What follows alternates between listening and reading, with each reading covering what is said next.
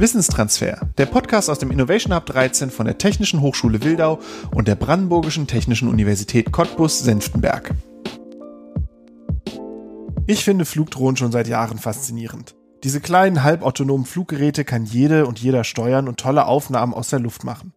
Und natürlich ist das nicht nur für Menschen wie mich interessant, sondern hat auch ganz konkret einen Nutzen. Sicherheitsbehörden zum Beispiel können mit Aufnahmen aus der Luft Tatorte fotografieren und bestimmte Stellen von oben kontrollieren. Und auch die Feuerwehr profitiert von Luftaufnahmen. Feuerwehrleute können zum Beispiel mit Wärmebildkameras aus der Luft Brandherde erkennen. Die großflächigen Waldbrände der letzten Monate zeigen allerdings auch die Grenzen dieser Systeme. David Rieck arbeitet daran, diese Grenzen zu überwinden. David ist wissenschaftlicher Mitarbeiter an der TH Wildau im Bereich Ingenieur- und Naturwissenschaften und mit ihm unterhalte ich mich heute darüber, wie unbemannte Luftfahrzeuge, wie Drohnen eigentlich korrekt heißen, im Rettungswesen eingesetzt werden können und wie diese Systeme im Projekt Alarm weiterentwickelt werden. Mit dabei ist heute auch Sarah Ritter. Sie unterstützt das Projekt bei der Vermarktung und dem Auftritt auf Fachmessen. Zum Einstieg wollte ich von den beiden wissen, wo denn schon heute Drohnen von Rettungskräften eingesetzt werden. Drohnen werden sehr breit inzwischen eingesetzt im Rettungswesen und im Katastrophenschutz. Ähm, das geht, äh, da geht es vorrangig natürlich immer um Aufklärungsmissionen im weiteren Sinne. Und dann kommt es auf die mitgeführte Sensorik an, wozu sie besonders geeignet sind. Also es gibt natürlich ähm, Systeme, die besonders zur, zum Auffinden von Menschen beispielsweise geeignet sind, wenn man in Richtung Thermografie, also äh, wärmeanzeigende Systeme geht oder eben wie in unserem Fall als wirklich reine Aufklärungssysteme über weite Strecken, beispielsweise Vegetationsbrände oder äh, Aufklärungen jetzt im Ahrtal beispielsweise ähm, in, bei Flutkatastrophen und ähnlichen Geschichten. Sind das Drohnen oder unbemannte Luftfahrzeuge, wie ich sie kenne, aus quasi aus dem Urlaub oder aus dem Privateinsatz oder, oder manchmal aus dem Filmeinsatz, habe ich schon gesehen, gibt es diese großen mit acht Rotoren oder sowas. Sind das Systeme in der Größe und Ausführung oder ist es was ganz anderes? Es sind äh, Systeme äh, jeglicher Art. Es geht äh, los mit Systemen aus dem absoluten Hobbybereich für wenige hundert Euro, die genauso aussehen, wie man sich das vorstellt. Vier Rotoren und eine kleine, teilweise feste Nutzlast und ähm, dem ist aber nach oben hin keine Grenze gesetzt. Also das geht dann weiter über auch kommerzielle äh, Systeme, die ganz normaler Markt verfügbar sind, die sich so im ja, mittleren ähm, fünfstelligen Bereich dann äh, durchaus schon befinden, bis hin zu absoluten Spezialanwendungen, die vielleicht nur ein- oder zweimal existieren. Mhm. Aber es sind immer solche Quadro- oder Octocopter oder auch andere Systeme? Ich denke, es, also es sind von der Marktdurchdringung her sicherlich 98 zu 8, mindestens 98 Prozent ähm, Multi Copter-Systeme, Multi, Multirotor-Systeme, ob jetzt vier oder acht, kommt immer auf die Auslegung an, entsprechend. Ähm, sehr selten Starflügler-Systeme oder der Vollständigkeit halber äh, noch genannt irgendwelche Heißluftballone oder ähnliches. Sehr, sehr selten im Einsatz. Und Starflüger ist jetzt das, was, so, was ich jetzt einfach ein Flugzeug nennen würde, ne? Mit starren, feststehenden Flügeln, einem Propeller vorne, der den Antrieb macht und dann. Sehr gut und vollständig erklärt, ja. ja, ich, ich werde immer mal wieder so Laienbegriffe reinbringen, weil ich äh, ja quasi immer von außen enthusiastisch auf dieses ganze Thema Luftfahrt und ferngesteuerte oder autonome Luftfahrsysteme geschaut habe, aber natürlich kein, kein Experte da bin. Aber wo liegen denn da die Herausforderungen in der unbemannten Luftfahrt? Die Herausforderungen heute liegen ähm, nicht mehr vorrangig in Regelalgorithmen oder äh, Steuerungstechnik, ähm, sondern einerseits ganz sicherlich Nutzlastkapazität, äh, beziehungsweise Nutzlastkapazität äh, hat auch immer gleich was äh, mit Flugzeiten äh, zu tun. Also entweder ich führe sehr viel Energie mit in Form von Akkus und kann lange fliegen oder ich führe ähm, schwere Nutzlast mit mir. Beides zusammen ergibt ein sehr großes, sehr schweres Fluggerät. Ähm, aber die eigentlichen Herausforderungen sind sicherlich auf der rechtlichen Seite zu sehen ähm, aktuell und äh, da ganz besonders natürlich auch äh, in sicherheitskritischen Fragen des gleichzeitigen Betriebs von bemannten und unbemannten Systemen in einem und demselben Luftraum ganz sicher eine der ähm, größten Fragestellungen, die wir da heute haben. Und äh, das sind auch Fragestellungen, die uns in den Projekten ganz besonders ähm, interessieren, weil man da natürlich auch auf Zusammenarbeit angewiesen ist. Das hat viel auch mit Vertrauen zu tun, wenn man mit den Kolleginnen und Kollegen in äh, der bemannten Luftfahrt da zusammenarbeitet, gerade an solchen Einsatzstellen, wie das bei uns ja immer interessant ist. Aber es hat oder es hat auch direkt was mit Akzeptanz zu tun, dann dementsprechend. Ja, also solche Systeme können wahnsinnig hilfreich sein. Und ähm, aber sie können auch nur eingesetzt werden, wenn sie akzeptiert werden. Also die, bemannten, die bemannte Luftfahrt wäre dann im Rettungseinsatz zum Beispiel eben der Hubschrauber von der, von der Feuerwehr, der mitfliegt. Ganz genau. Äh, also Hubschrauber von der Feuerwehr ist relativ selten. Ähm, das ist ein Konstrukt, das in Deutschland so eigentlich nicht existiert, sondern in der Regel sind das Polizeihubschrauber, Landespolizei oder Bundespolizei, die da ähm, Aufklärungsflüge beispielsweise machen, auch mit Wärmebildkameras bestückt oder oder oder. Ähm, und natürlich Löschhubschrauber, die dann auch meistens von der Polizei oder von der Bundeswehr kommen. Auch sehr häufig sind das also Bundeswehrhubschrauber. Inzwischen gibt es sogar äh, private Initiativen, die privat solche ähm, Systeme betreiben sozusagen. Ja, okay. Wie löst ihr denn diese Herausforderung in eurem Projekt Alarm? Das ist gen äh, genau, also das ist der Einstieg dazu. Ähm, wir haben für diese, äh, für diese Problematik des gleichzeitigen Betriebes von äh, unbemannten Systemen und bemannten Systemen natürlich verschiedene Lösungsansätze. Teilweise wird das ja auch schon ohne unser Projekt, außerhalb unseres Projektes, gibt es natürlich Ansätze, die irgendwie ähm, gefahren werden. Klassischerweise ist das, Achtung, Hubschrauber im Anflug, alle Drohnen landen. Das wäre ja ein Ansatz, um äh, sicher in einem Luftraum zu operieren, nämlich einer unterbricht seine Mission. Eine andere Möglichkeit wäre eine räumliche Trennung, beispielsweise durch eine Höhenstaffelung, auch ein erprobtes Verfahren. Das funktioniert ganz gut, solange man beispielsweise nur eine äh, Drohne ähm, und äh, einen Hubschrauber hat, dann sagt man, okay, das unbemannte System operiert niedriger als 80 Meter, der Hubschrauber agiert höher als 120 Meter, dann ist da ein sehr breites Höhenband dazwischen, so dass das eine relativ sichere Geschichte ist. Sobald da mehrere Systeme zum Einsatz kommen und das Ganze auch dynamisch wird, beispielsweise also eben äh, Löscheinsätze von bemannten ähm, oder Löscheinsätze von, von Hubschraubern, dann ähm, gehen die ja damit einher, dass es einen Anflug gibt, Abwurf des Wassers und einen Abflug und das Ganze relativ dynamisch.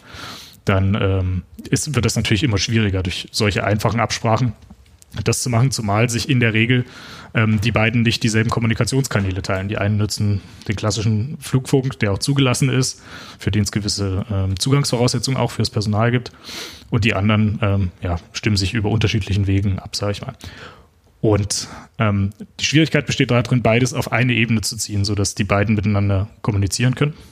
Und ähm, dafür gibt es verschiedene Ansätze. Und unser Ansatz ist beispielsweise, dass wir versuchen, dieselben Kollisionswarnsysteme, die es in der bemannten Luftfahrt gibt, deutlich zu miniaturisieren und in die unbemannte Luftfahrt zu überführen, sodass eben beispielsweise die Crew von einem bemannten Hubschrauber sehen kann, okay, in der Richtung operiert eine Drohne, in der und der Höhe mit im besten Fall noch der und der irgendwie gearteten Kennung.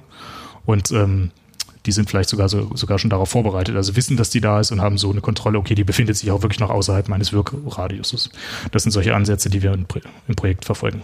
Was sind das für Systeme? Also ich glaube, das nennt man dann Transponder. Ne?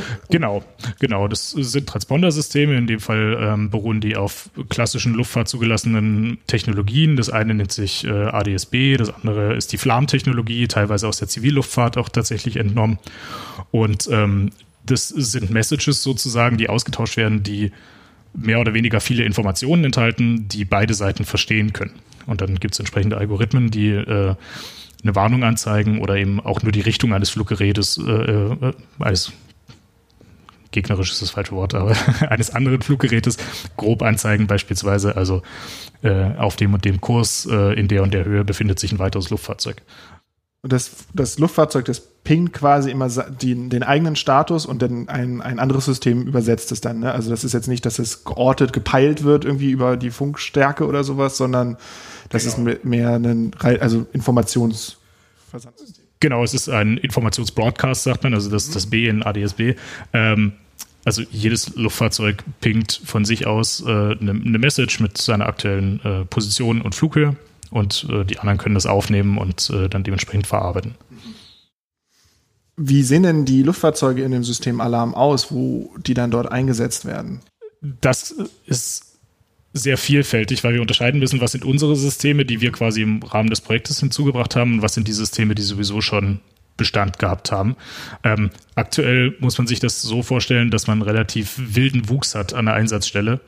Ähm, wenn man jetzt mal eine klassische, einen klassischen Fall, Vegetationsbrand in Brandenburg, relativ groß inzwischen, Einsatz über mehrere Tage hinweg, dann kann es sich durchaus ergeben, dass an verschiedenen Tagen unterschiedliche Luft, unbemannte Luftfahrzeuge zum Einsatz kommen, weil unterschiedliche Feuerwehren im Einsatz sind aus ganz unterschiedlichen Landkreisen und die sind auch mit unterschiedlichen Systemen ausgestattet. Das heißt, es kann sein, an dem einen Tag hat jemand ein relativ teures System aus China mit äh, unwechselbarer Nutzlast beispielsweise äh, dabei und eine Woche später äh, ist es halt ein System für wenige hundert Euro mit einer festen Nutzlast. Also das will damit nur aufzeigen, es gibt halt sehr verschiedene Systeme, die da sowieso schon benutzt werden, weil es dafür auch keine einheitlichen Regelungen aktuell gibt, wie welches Fahrzeug der Feuerwehr ausgestattet sein muss.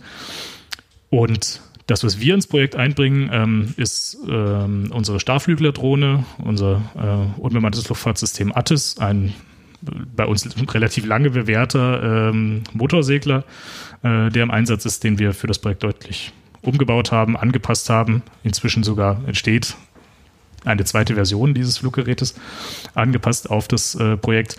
Und das ergibt dann natürlich wieder eine ganz andere Situation. Das ist eben kein Multirotorsystem mit einem kleinen Wirkradius, sage ich mal, sondern das ist ein System, das sehr lange über weite Strecken ähm, fliegen kann und bedeutet dann natürlich auch eine andere Ausgangssituation.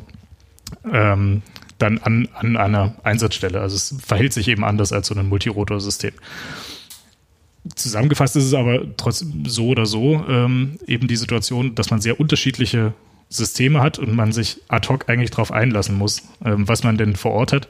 Deswegen war es uns auch bei diesem Thema Kollisionsschutz und Kollisionswarnsystem sehr wichtig, dass wir ähm, etwas entwickeln, was wir unabhängig von der Art des Luftfahrzeuges an einfach herausgeben können und einfach sagen können, okay, hier habt ihr, äh, wir haben eine Kleinigkeit entwickelt, das ist so groß wie eine Zigaretten, äh, Schachtel sozusagen oder eine Streichholz, etwas größere Streichholzbox, in dem genau dieser Transponder und eine unabhängige Stromversorgung integriert ist und äh, die dann entsprechend einfach an jedes Luftfahrzeug, das da dann vorhanden ist, äh, angeheftet, angeheftet werden kann mit einem mit einer äh, zugewiesenen ID, so dass auch klar ist, welches Luftfahrzeug ist das und das dann auch dargestellt werden kann. Ah ja, ich habe ja gedacht, basierend auf den Dingen, die ich im Vorfeld gelesen habe, dass ihr ein Set an fertigen Fluggeräten für den Einsatz entwickelt hättet. Ja, ganz so, ganz so leicht haben wir es uns äh, dann nicht gemacht an der Stelle. Ähm, war ja auch ein sehr langer Vorlauf eigentlich. Also die Grundidee zu dem, zu dem Projekt Alarm ist ja entstanden 2018 bei den schweren Waldbränden äh, Jüterburg und dann folgend, äh, oder Treuenbrietzen besser gesagt, und dann folgend Jüterburg, Altes Lager, diese ähm, ja, verheerenden ähm, Waldbrände, die da eigentlich gewesen sind. Und wir sind da mit ähm, verschiedenen Rettungsorganisationen ins Gespräch gekommen, haben gefragt, einfach weil wir ja auch alle eigentlich keinen Feuerwehrhintergrund haben, sondern Luftfahrttechniker sind, ähm, haben gefragt, wie werden denn da Systeme eingesetzt und was sind denn Limitierungen, was sind Grenzen von solchen Systemen? Und da ist eben so ein bisschen was oder ganz viel zutage gekommen. Also die einhellige Meinung war eigentlich, das sind sehr, sehr hilfreiche Systeme, aber sie haben Limitierungen, die halt irgendwo dann einfach hingenommen werden und in den Einsatzablauf ähm, integriert werden. Beispiel. Ähm, klassische Multicopter, wie sie zu kaufen sind, die werden gestartet an der Einsatzstelle. Haben meistens so 20 Minuten Flugzeit, kann man so grob sagen. Gibt welche, die haben mehr, gibt welche, die haben weniger. Fliegen 20 Minuten, machen Aufnahmen, dann landen die, dann zieht da jemand eine Speicherkarte raus. Diese Speicherkarte wird einem Boten übergeben, der setzt sich in ein Kraftfahrzeug und fährt den langen, langen Weg um die Einsatzstelle drumherum irgendwo hin, wo Entscheidungen getroffen werden. Übergibt da eine Speicherkarte und dort werden sich Sachen angeguckt, die 30, 40 Minuten alt sind. Wird eine Lagebewertung gemacht auf Grundlage veralteter Informationen und dann quasi entsprechend ähm, reagiert. Und das ist natürlich super ärgerlich, weil in dem Moment, wo ich diese also eigentlich brauchen diejenigen, die eine Lagebewertung machen müssen, brauchen ein Live-Bild von so einer Situation. Die müssen live erkennen können, wo laufen, wo, wo funktioniert unsere Einsatztaktik an der Stelle vielleicht nicht mehr so gut oder wo hat sich was verändert und wir müssen darauf reagieren. Und das ist unser Ziel eigentlich. Also neben dieser ganzen ähm, Luftraumsteuerungsgeschichte äh, und dem Auseinanderhalten von, von den unterschiedlichen Luftfahrzeugen haben wir immer gesagt, wichtig ist eigentlich, dass wir ein Videobild, das aufgenommen wird, auch in nahezu Echtzeit darstellen können, da wo es gebraucht wird. Nicht beim Piloten, der irgend so ein Ding fliegt, sondern da wo es gebraucht wird. Und das war die Grundidee eigentlich äh, äh, dieses äh, Projekts und das ist dann eben ähm, ja darin gegipfelt, dass wir gesagt haben, okay, eigentlich ist sogar diese Limitierung auf 20 Minuten schon so ärgerlich, ähm, weil es eben ein Multicopter-System ist, wobei ein Multicopter-System nichts Schlechtes. Die sind gut. In dem Moment, wo ich etwas sehr präzise beobachten muss, wo ich einen Schwebeflug äh, haben muss, ist das perfekt. Aber ein Vegetationsbrand, der sich über, dessen Bekämpfung sich über Tage, teilweise Wochen hinwegzieht, da wäre es äh, eigentlich schöner, man hätte ein System, das sehr lange in der Luft bleiben kann, das eine kontinuierliche Überwachung machen kann, das zum Beispiel auch Areale überwachen kann, die eigentlich schon als abgelöscht oder als sicher äh, gelten und ähm, äh, gar nicht mehr von den Menschen überwacht werden müssen. Da wäre es viel schöner, man hätte einen Starflügler und er kann einfach stundenlang darüber kreisen und gucken und im Zweifelsfall melden, hier ist eine Veränderung. Ja, also Waldbrand äh, hat mal einer von von einer befreundeten Organisation hat gesagt, ähm, in der Waldbrandaufklärung ist es viel interessanter zu wissen, wo es nicht brennt, als wo es brennt.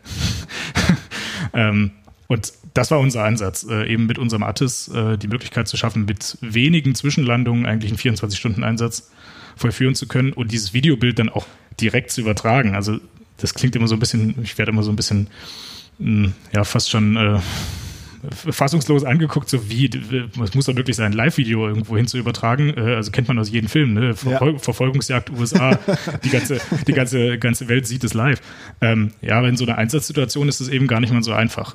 Mit so Multicopter-Systemen, wie gesagt, Thema Speicherkarte, fliegen, landen, Speicherkarte ziehen irgendwo hin. Ähm, mit Hubschraubern das Ganze zu befliegen von der Polizei geht, aber auch die nehmen erstmal auf Speicherkarte auf, auch die können nicht direkt senden. Ähm, über einen Mobilfunknetz direkt zu streamen, wäre ja eine Idee. Äh, versuchen wir jetzt in, in Aladdin beispielsweise auch, aber ist dann schon wieder das nächste Thema. Aber ähm, über ein Mobilfunknetz das zu machen, könnte gehen. Ja, aber wo brennt es denn in Brandenburg? in der Regel nicht da, wo super gutes äh, Mobilfunknetz ist und dann springen da noch sehr viele Einsatzkräfte rum, die ja alle ein Smartphone in der Tasche haben. Das heißt, die Zelle geht wahrscheinlich sowieso krachen. Also muss man sich was überlegen, wie kann ich das denn außerhalb dessen machen? Also welche Möglichkeiten habe ich? Und ähm, ja, da versuchen wir das eben zu lösen mit, mit einem Direktfunk. Das ist dann schon wieder schwer im Wald, weil dann stehen ganz viele Bäume dazwischen, äh, weil die Einsatzleitung ist normalerweise nicht da, wo es brennt, sondern ein Stückchen abgesetzt, sage ich mal. Da muss man also schon mal 10, 15 Kilometer überbrücken mit einem Videosignal. Und das war dann sozusagen schon wieder die nächste Herausforderung, wo wir uns was überlegt haben. Äh, nämlich, dass wir so, ein, so, eine Art fliegenden Funkmast eigentlich äh, integriert haben. Also ein Multicopter, der äh, ständig fliegt, an einem gefesselt, an einem Kabel, über dem man äh, ihn mit Strom versorgen kann, dass der eben nicht zwischenlanden muss. Ähm, und sämtliche Datenströme einfach über den zu leiten. Also wir schicken das Video über den, wir schicken Telemetriedaten von dem Flieger über den, wir schicken diese ganzen Positionsdaten, die wir kennen von den einsatzbezogenen Drohnen, diese Transponder-Geschichte. schicken wir alles über diesen einen Multicopter und dann am Kabel nach unten und im besten Fall kommt dann da nur noch ein RJ45 Ethernet-Kabel, äh, wie man es zu Hause auch kennt äh, unten aus einer roten Box raus und man kann sagen, hier, liebe Feuerwehr, ist der Datenstrom drin, der euch interessiert, mit dem Bild, mit, also mit dem Videobild der Aufklärungsdrohne und und und. Mhm. Das war die Grundidee zu, zum Projekt. Ja. Ist das schon umgesetzt? Viele, also jede, jeder Teilaspekt des Projektes an sich ist umgesetzt und funktioniert. Das Ganze im großen Gesamteinsatz zu orchestrieren, äh, ist so eine Geschichte, äh, wo wir tatsächlich auch gerade noch dran sitzen und das wird uns auch noch ein bisschen äh, ein bisschen beschäftigen, sicherlich. Also es ist nicht auf einer Produktebene. Ähm, das sollte es auch gar nicht. Das war auch gar nicht das Ziel. Das Ziel war einmal zu zeigen, was ist möglich und wie können Systeme sinnvoll miteinander kombiniert werden und äh, zusammen zur Anwendung gebracht werden. Also wir haben die Aufklärungsdrohne, die fliegt, wir haben diesen fliegenden Sendemast, ähm, der ist da, wir haben diese Transponder-Funktion äh, und aber alles zusammen äh, äh vernünftig zu orchestrieren, ist dann eben doch ein bisschen schwierig. Wir haben eine Softwareanwendung dazu geschrieben, die die Feuerwehr unterstützen soll, als, als eine Beispielanwendung. Also sicherlich äh, erfüllt die nicht die Standards, die äh, Feuerwehrsoftware erfüllen muss. Das ist irgendwo auch logisch. Ähm, aber unser Ziel war es zu zeigen, okay, mit relativ geringem Aufwand, ähm, jetzt technischen Aufwand, also es waren keine umfangreichen Neuentwicklungen ähm, notwendig, sondern eigentlich bestehende Systeme leicht anpassen, sodass sie zueinander passen und daraus etwas entwickeln, was im Einsatzfall helfen kann. Das war das Ziel. Das heißt, so ein Teilergebnis ist dann auch so ein, so ein Best-Practice-Beispiel zeigen, ne? dass man dann andere Leute, die solche Systeme bauen oder einsetzen, dass die wissen, wonach müssen sie überhaupt gucken. Ne? Dass auch eine Feuerwehr sagen kann, die jetzt was anschafft, so was wollen wir eigentlich haben das ist uns auch ein großes Anliegen tatsächlich. Ähm, häufig, äh, auch während des Projektes, wir waren ja auch viel auf Messen unterwegs, haben uns entsprechend mit Einsatzkräften unterhalten, haben das Projekt vorgestellt. Äh, in Dresden beispielsweise ist jedes Jahr eine Feuerwehrmesse. Während äh, des Projektzeitraums war jetzt die Interschutz, die größte Feuerwehr- und Katastrophenschutzmesse eigentlich in Hannover. Und ähm, da führt man natürlich viele Gespräche und da, da ist auch der Wissensstand unterschiedlich hoch bei den einzelnen Organisationen. Also es gibt äh, ganz, ganz viele Feuerwehren, die äh, da natürlich einen super Umgang damit haben, die ganz klar sagen können, was sind unsere Einsatzfälle, was muss so ein System können. Und aber selbstverständlich äh, gibt es auch Feuerwehren, die sich da fast ein bisschen alleingelassen fühlen und sagen, oh, Riesenangebot am Markt, was können wir überhaupt gebrauchen, was können wir nicht gebrauchen. Ähm, also das ist auch einfach aufgefallen, dass, äh, dass es da äh, einer gemeinsamen Strategie eigentlich fast äh, bedarf. Ähm, die da entwickelt werden muss, um da nicht jeden Einzelnen äh, in, in, diesem großen Dschungel allein zu lassen, sage ich mal. Und im schlimmsten Fall äh, von den begrenzten Ressourcen, die Kommunen in Deutschland haben, äh, dann ein System kaufen, was eigentlich nicht zum Anwendungsfall passt. Ja. Wie gestaltet sich denn die Arbeit mit den Feuerwehren? Äh, also du hast gesagt, dass ihr schon im, im Austausch wart an ganz verschiedenen Punkten. Gibt es denn auch quasi enge Kooperationspartner, die ihr da habt, mit denen ihr häufiger zusammenarbeitet? Ja, wir haben ähm, auch noch aufgrund eines anderen Forschungsprojektes sehr gute ähm, Kontakte in den Landkreis Teltow-Fleming äh, zum dortigen Kreisbrandmeister, aber auch im eigenen Landkreis in LDS äh, zum Herrn Liebe. Ähm, und dann dementsprechend natürlich auch zu den Feuerwehren. Ich habe äh, das Projekt vorgestellt äh, im Rahmen der Kreisbrandmeistertagung Brandenburg an der LSTE äh, in, in Eisenhüttenstadt, das ist sozusagen der Landesfeuerwehrschule. Habe da den Kreisbrandmeistern das vorgestellt. Wir hatten hier Netzwerktreffen Bevölkerungsschutz und man kommt immer sehr gut darüber ins Gespräch eigentlich. Und wir haben auch, es war uns auch ein, Anliegen, auch wenn wir keine direkten Kooperationspartner im Projekt haben, ähm, uns immer rückzuversichern. Ist es sinnvoll, was wir hier machen, oder geht das in eine völlig falsche Richtung? Ist es nutzbar, was wir hier machen, oder geht es in eine völlig falsche Richtung?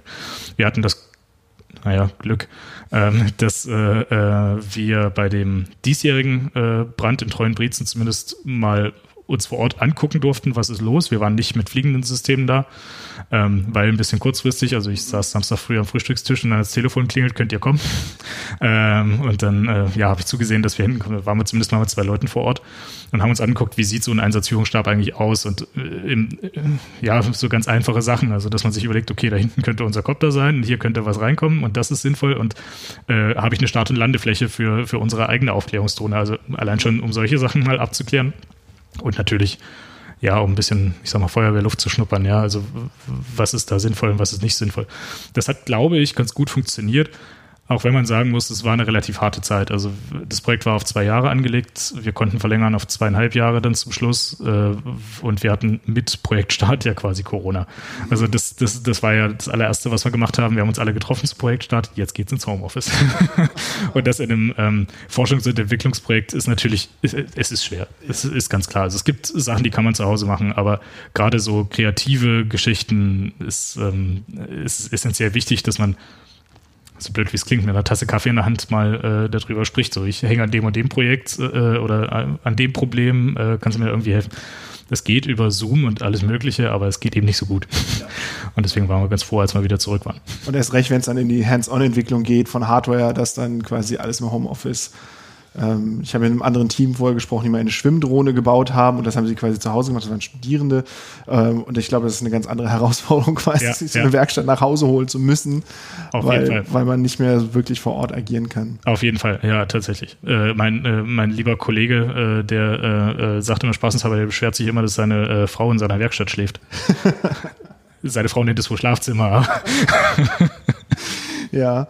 Sarah, du kümmerst dich ja viel um die Außenwirkung und das Marketing von diesem System. Wie gestaltet sich denn da die, die Arbeit und auch so, so ein bisschen die Rückmeldung? Ist es schwierig, Leute davon zu überzeugen, dass es ein cooles System ist oder sind die Leute gleich an Bord? Äh, ja, also vorrangig kümmere ich mich erstmal darum, quasi mit unseren Projektpartnern beziehungsweise mit deren Marketingabteilung zu besprechen, wie, wie treten wir überhaupt in Außenwirkung, also wie stellen wir uns auf Messen auf, äh, was wollen wir vermitteln? Und äh, ja, das ist eigentlich so meine Hauptaufgabe, quasi alle auf einen Nenner zu bringen, dass jeder am Ende sagt, ich bin mit dem Messestand, wie wir es machen, oder einfach mit der nach außen Wirkung zufrieden. Und auf den Messen, wenn wir uns jetzt mal darauf beziehen, geht es vor allem darum, ähm, ich glaube, den Leuten zu erklären, was machen wir überhaupt. Ähm, wofür kann das nützlich sein? weil äh, ich denke, es gibt auch viele, die finden das interessant, können aber jetzt zum Beispiel mit dem ganzen Aspekt der Luftfahrttechnik nicht so viel anfangen. Und ich denke, das ist vor allem eine wichtige Aufgabe, da quasi auch vielleicht auf einem kleinen Flyer ganz grob zusammenzufassen, was machen wir überhaupt, so dass das auch für einen Außenstehenden, der zum Beispiel aus dem Katastrophenschutz kommt oder aus einer ganz anderen Ecke, einfach für die Leute das verständlich zu machen und so unsere Leidenschaft denen ein bisschen näher zu bringen. Wie bist du denn zu dem Thema gekommen? Hat dich das schon immer fasziniert, der Katastrophenschutz oder der Brandschutz oder die Luftfahrt? Also Luftfahrt hat mich tatsächlich schon eine sehr lange Zeit ähm, fasziniert. Deswegen habe ich dann auch hier angefangen, in Wildau zu studieren. Ich bin ins Fachgebiet eigentlich über meine Bachelorarbeit gekommen. Die habe ich über äh, die neue Drohnenverordnung geschrieben und wie quasi die Verordnung auf Einsatzszenarien angewendet werden kann. Und genau danach habe ich eben angefangen, hier mitzuarbeiten und ja, brenne eigentlich für die Luftfahrt, wenn man das so sagen will. Und ich finde besonders die Kombination aus Luftfahrt und Katastrophenschutz super interessant. Äh, mein Papa ist Feuerwehrmann, deswegen ähm, ja hat zu Hause auch natürlich schon viel mitbekommen. Er hat mich als kleines Kind auch schon immer mitgenommen und jetzt quasi das hier so vereint zu sehen, finde ich großartig. Ja, das ist ja quasi das, die perfekten Voraussetzungen für so einen Job. Also quasi, ja. Von zu Hause den Brandschutz kennen und von, von der Hochschule die Luftfahrt. Ähm, genau. Wie, wie geht es denn jetzt weiter mit dem Projekt? Du hast gesagt, das ist jetzt begrenzt ähm, oder das war, war jetzt begrenzt. Was ist denn, sind denn so die Ergebnisse und was ist, sind die nächsten Schritte? Genau, also das äh, Projekt läuft jetzt entsprechend aus. Wir sind, äh, haben das äh, Ende erreicht. Äh, die nächsten Schritte auf ganz fachlicher Ebene ist, äh, das zusammenzufassen, äh, vernünftig, Ergebnisse zu veröffentlichen. Ähm, ja, wir haben uns ja mit verschiedenen Teilaspekten äh, befasst, die äh, das Ganze umfasst, also eben dieses Thema Luftraumstruktur. Da war es äh, ganz spannend eigentlich ähm, äh, auch zu sehen, was der aktuelle Stand. Meistens ist, also es gibt an so einer Einsatzstelle äh, jemanden, der nennt sich äh, Flugleiter mehr oder weniger, also der genau ähm, diese Aufgabe hat, sozusagen die verschiedenen Luftfahrzeuge zu koordinieren. Und ähm, das ist sicherlich nicht immer so, aber in Treuenbrietzen, als ich vor Ort war, war das Werkzeug, das er gehabt hat, ein Bleistift. ähm, und äh, das ist natürlich ganz spannend, was wir da äh, über unsere Software, über die Lagedarstellung und sowas, was wir da entwickeln konnten. Und ich denke, äh, da können wir auch noch was weiterentwickeln, das auf jeden Fall. Die ähm, Geschichte äh, des Datenstroms umlenken über so einen fliegenden Funkmast, sage ich mal, wird sicherlich was sein, was auch weiter ähm, äh, genutzt werden kann, was wir auch selber weiter nutzen können. Wir haben ein Nachfolgeprojekt, das eigentlich parallel, also ungefähr zur Hälfte der Projektzeit von des Projektzeitraums von Alarm gestartet ist, ähm, das Forschungsprojekt Aladdin in einem größeren Konsortium, bei dem es ähm, fast schon eher darum geht, äh, dieses Manko der mangelnden Mobilfunkabdeckung ein bisschen abzufangen, indem so nomadische Netze aufgebaut werden, nomadische 5G-Netze an Einsatzstellen, um Datenströme teilen zu können. In dieses Projekt laufen natürlich einige Erfahrungen aus Alarm äh, selbst mit rein und äh, jetzt ähm, deutet sich gerade das nächste äh, Projekt dann auch schon an, wo äh, die Sachen rein überführt werden können. Also das, das, äh, das Thema ist noch nicht abgegrast sozusagen, sondern da wird in den nächsten Jahren sicherlich noch eine ganze Menge kommen. Und ähm, das, was wir äh, in Alarm erreichen konnten, wird uns da auch als gute Grundlage dienen und ähm, aber nicht ab, abgeschlossen sein. Also jeder einzelne Teilaspekt wird, in jedem einzelnen Aspekt ist noch Potenzial ähm, äh, zur Weiterentwicklung. Und sicherlich gibt es auch den einen oder anderen Punkt, ähm, äh, wo man sagen kann, da muss man sich ganz was anderes überlegen. Man hat mal was ausprobiert und äh, es ist vielleicht nicht äh, die beste Variante oder so. Also es bleibt auf jeden Fall spannend.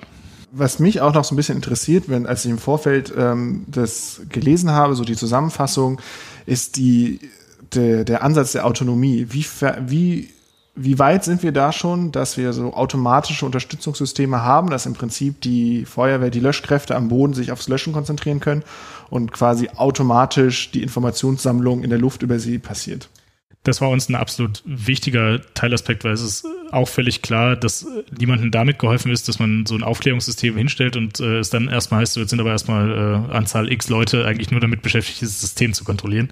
Ähm, es, diesen Aufwand wollten wir möglichst gering halten. Ähm, wenn ich mal die Aufklärungsdrohne nehme, was sicherlich so bei dieser Frage das Wichtigste ist, dann ist die nicht in einem autonomen Betrieb. Also sie fällt keine eigenen Entscheidungen, jetzt abgesehen von solchen Sachen wie Kollision. Dann natürlich, dann weicht sie aus, aber es ist nicht als äh, autonomer Betrieb zu verstehen, sondern als automatischer Betrieb, der überwacht wird. Ähm, und äh, da sind wir gerade bei eigentlich äh, zwei Personen, die diesen Betrieb überwachen, äh, aktuell. Ähm, eine Person, die den ähm, Autopiloten überwacht, die Flug, den Flugverlauf überwacht und Missionen umplant sozusagen auf Grundlage äh, einer Einsatzleitung, die sagt, okay, das interessiert uns hier an der Stelle gar nicht, sondern eigentlich weiter nördlich äh, möchten wir die Daten haben, dass das umgeplant werden kann sozusagen. Und eine Person, die die mitgeführte Kameratechnik äh, bedient und entsprechend äh, ausrichten kann, so dass man da sinnvoll was sieht. Wir glauben, dass man das irgendwann reduzieren kann auf eine Person, dass das ausreichen müsste. Ähm, das ist äh, die Sache zum Betrieb und das andere ist ähm, natürlich, dass uns wichtig war, dass kein, also dass die, dass wir die, das fliegerische Wissen immer weiter, das benötigt wird, um das System zu bedienen, ähm, dass wir das immer weiter zurückgedrückt bekommen ähm, den 5 Meter Motorsegler zu landen und zu starten, äh, manuell, ganz klassisch mit einer, mit einer Funkfernbedienung in der Hand, ist äh, fliegerisch total interessant, aus Modellfliegersicht auch äh, ganz super, aber aus einer Feuerwehrsicht sicherlich einfach nur lästig und, ähm, äh, und nicht einsetzbar, ja. Und ähm, äh, da ist natürlich der Ansatz ganz klar, also so ein Gerät muss au völlig automatisch auf Knopfdruck starten und landen können an der Stelle, äh, wo es ihnen gesagt wird. Und ähm, für den Flugbetrieb gilt das natürlich ganz genauso. Das funktioniert auch. Ähm, also da äh, mussten wir jetzt auch nicht de in dem Sinne was neu entwickeln, aber natürlich auf eine Einsatzsituation anpassen. Weil man kann sich eben auch nicht vorher überlegen, also wir haben zwar viele kleine Flugplätze in Deutschland, aber es ist nicht mal ein Flugplatz in der Nähe. Das heißt, es muss natürlich auch auf einer Bundesstraße, in einem Feldweg oder einer gemähten Wiese ähm, funktionieren. Und das sind natürlich Aspekte, die wir ähm, da mit betrachten. Wäre es denkbar, dass irgendwann diese unbemannten äh, Flug Luftfahrzeuge auch in der Lage sind, direkt äh, Dinge zu tun, nicht nur zu beobachten, zum Beispiel Löschmittel auszubringen oder bestimmte Ausrüstung irgendwo hinzubringen? Da, ähm, also Ausrüstung auf jeden Fall. Das ist ja auch eine der, ich sag mal, erprobten Ansätze. Ähm, außerhalb Europas ja auch äh, sehr vielschichtig äh, genutzt. Also Blutkonserven von A nach B fliegen, sage ich mal, äh, Medikamente, ähm, spezielle Medikamente von A nach B im Bedarfsfall, auch über relativ weite Strecken. Da wird ja gerade in Afrika gibt es viele Projekte, um das umzusetzen. Muss man allerdings auch dazu sagen, in Afrika ist auch der generelle Flugverkehr äh, deutlich geringer, als das eben in Mitteleuropa der Fall ist. Aber auch wir haben hier solche Projekte. Ähm, und also das wäre ja für Ausrüstung äh, äh, so eine Geschichte und der andere Fall äh, wäre Löschmittel.